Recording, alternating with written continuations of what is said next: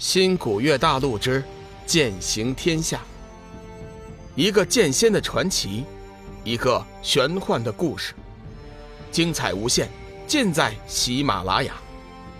主播刘冲讲故事，欢迎您的订阅。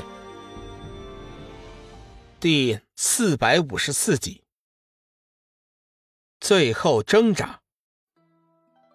此话一出，大殿内。顿时引起轩然大波，众修真立时议论纷纷。龙宇没想到天行上人会为自己平反，心中不由得大喜。虽然他并不在乎修真界怎么看他，但是被人冤枉污蔑，总归不是一件好事。可惜他现在的身份依旧不能暴露，否则的话倒是可以站出来，痛斥天机子一顿。然后结果了他的性命。不，不，不，全是假的，假的！天行，你不要再胡说了。你知道你在做什么吗？你是在毁掉玄清门的荣誉呀！我没有做错，我是天下道门第一人，我是天下正义的代表。天机子的行为似乎有点疯狂。天行上人的元婴怒喝一声：“天机子，你别做梦了，快醒醒吧！你，你的自私，你的愚蠢，已经快把玄清山毁了。想想你的行为，你对得起紫玉师尊他老人家吗？你对得起那些被你杀害的同门弟子吗？假的！”全是假的，天行，我要杀了你！天机子狂吼一声，青干剑射出一道青芒，以雷霆之势照向了天行上人的元婴。天行上人的元婴发出一声惊呼，急忙后退，但是那速度又哪能及得上凌厉的剑芒？就在这时，龙宇身形猛地一旋，凭空出现在了天行上人的元婴之前。挥出一道金光，瞬间化解了天机子的剑势。天魔上人见状，急忙飞身上前，将天行上人的元婴护住。龙宇转过身去，冷喝一声：“天机子，会盟大殿容不得你行凶。”天机子似乎有点疯癫，身体微微颤抖。他在胡说，他说的都是假的。我要杀了他！我要杀了他！龙宇的眼中闪过一道杀意，脸色一寒，正色道：“放肆！你为了邪法，不惜杀死多名同门弟子，然后又纵容徒弟杀害前辈同门，实在是大逆不道，罪大恶极，天理不容。我会盟岂能容得下你这般修真？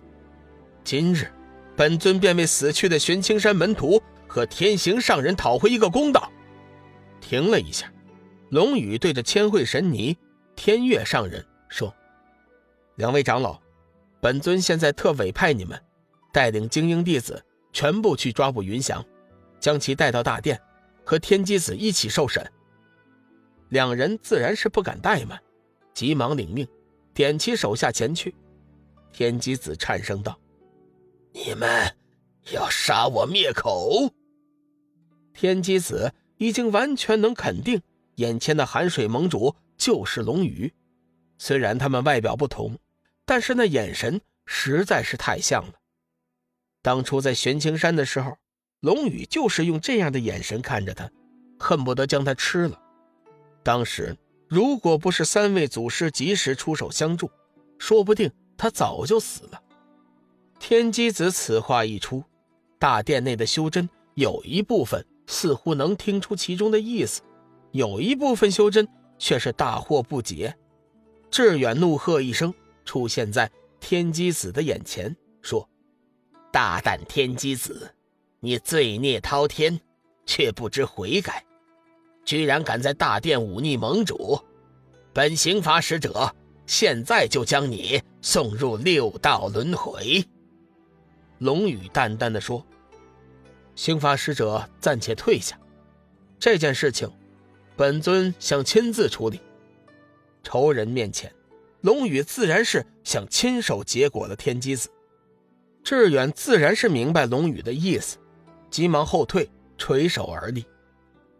天机子，你现在认罪还来得及，我现在给你最后一次机会。”龙宇冷冷地说。天机子的眼中闪过一道惧意，冷笑一声：“呵呵呵呵你会放过我？你以为我是几岁的小孩子吗？我会相信你的鬼话？就算天下的人都放过我天机子，你也不会放过我，是吗？你罪孽深重，本尊念你好歹也是一代宗师。”不想让你死的太难看，既然你不知好歹，我也就不客气了。事到如今，天机子心中已经多了几分绝望。不过他是一个不会轻易服输的人，就算是死，他也要决定大战一番，拉几个垫背的。让我看看你有多大的本事！天机子大喝一声，身形化作一道流光，冲出了。会盟大殿，龙宇示意大家不要阻拦，随后也紧跟了出去。两人在玄山之巅停住了身形。天机子冷冷地看着龙宇说：“我这辈子最大的错误，就是惹上了你这个魔头。